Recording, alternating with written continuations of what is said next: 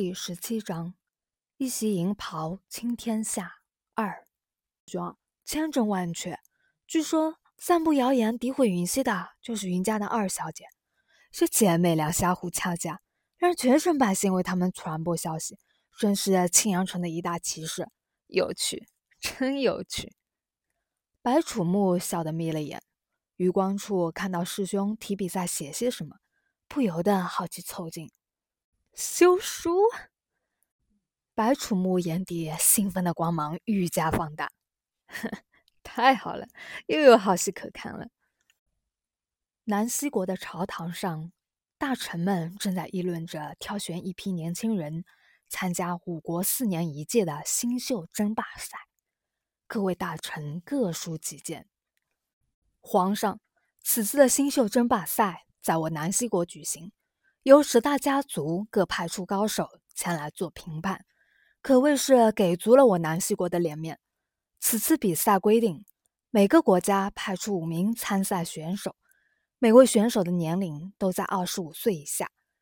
为了我南西国能在此次新秀争霸赛中夺得头筹，微臣建议，先在我国之内进行一次参赛选手的选拔赛，获得前五名的选手就可以代表南西国参加争霸赛。不知陛下以为如何？提出此建议的正是大将军云逸。南西国皇帝南宫胜满意的点了点头，此意甚好。那此事就交由云爱卿父子来全权负责了。臣等遵旨。云门云逸父子俩齐齐上前领命。在南西国的朝堂，云家父子位高权重，是南宫胜赖以仰仗的重臣。关键的时刻，南宫胜还是愿意将重任交给云家来担当。罗丞相瞄了眼云家的父子，眼底划过一抹不甘。他上前一步道：“皇上，上一届的新秀争霸赛，晋王爷表现不俗。”而今晋王爷已踏入紫璇之境，相信一定能在此次的争霸赛上大放异彩。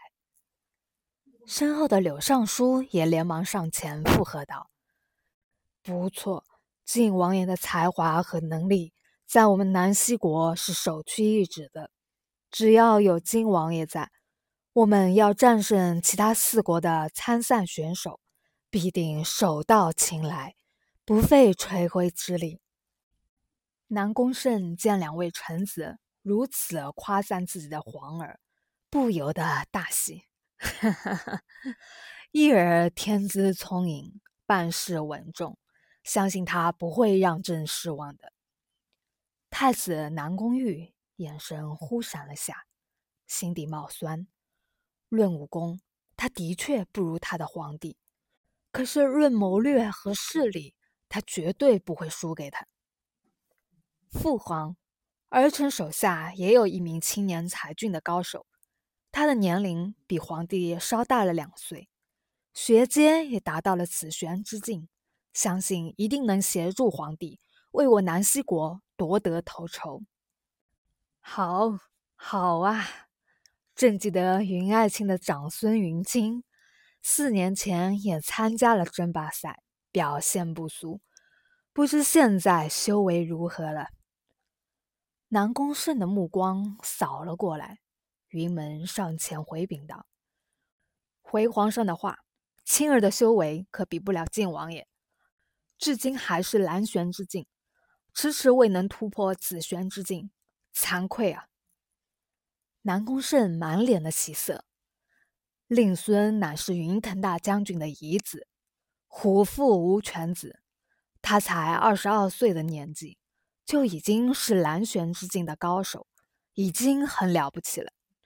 云爱卿不必太过苛责，令孙参加此次的争霸赛，足以胜任。往届我南溪国在争霸赛中，虽不至于垫底，但从未夺过第一名。此次有了伊尔。太子所推荐的高手，再加上云爱卿的长孙云清，就已经占齐了三个名额。你们只需再挑选出两名高手，就能组成五个实力强盛的高手组合来。此次的新秀争霸赛，我南溪国定要夺得第一名，为我南溪国扬眉吐气。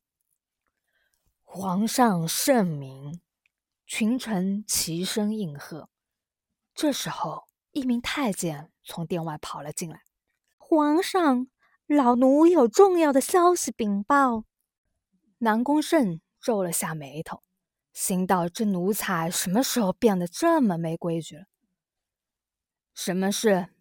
说吧。太监瞥了一眼云家父子后，这才慢慢叙述道：“回禀皇上，现在整个庆阳城都在传着两件事，都快翻了天了。”一件事说是云家的大小姐云溪回到了庆阳城，跟她一起回来的还有她五岁大的孩子。据说六年前云溪突然离开了云家，就是因为她怀了身孕，秘密生子去了。什么？南宫胜震怒，怒目射向了云家父子，云爱卿。这到底是怎么回事？朕若是没有记错的话，跟义儿自小订有婚约的，就是你家的大女儿云溪吧？她怎么会未婚先孕，现在还带回了一个五岁大的孩子呢？你赶紧给朕一个清楚的交代！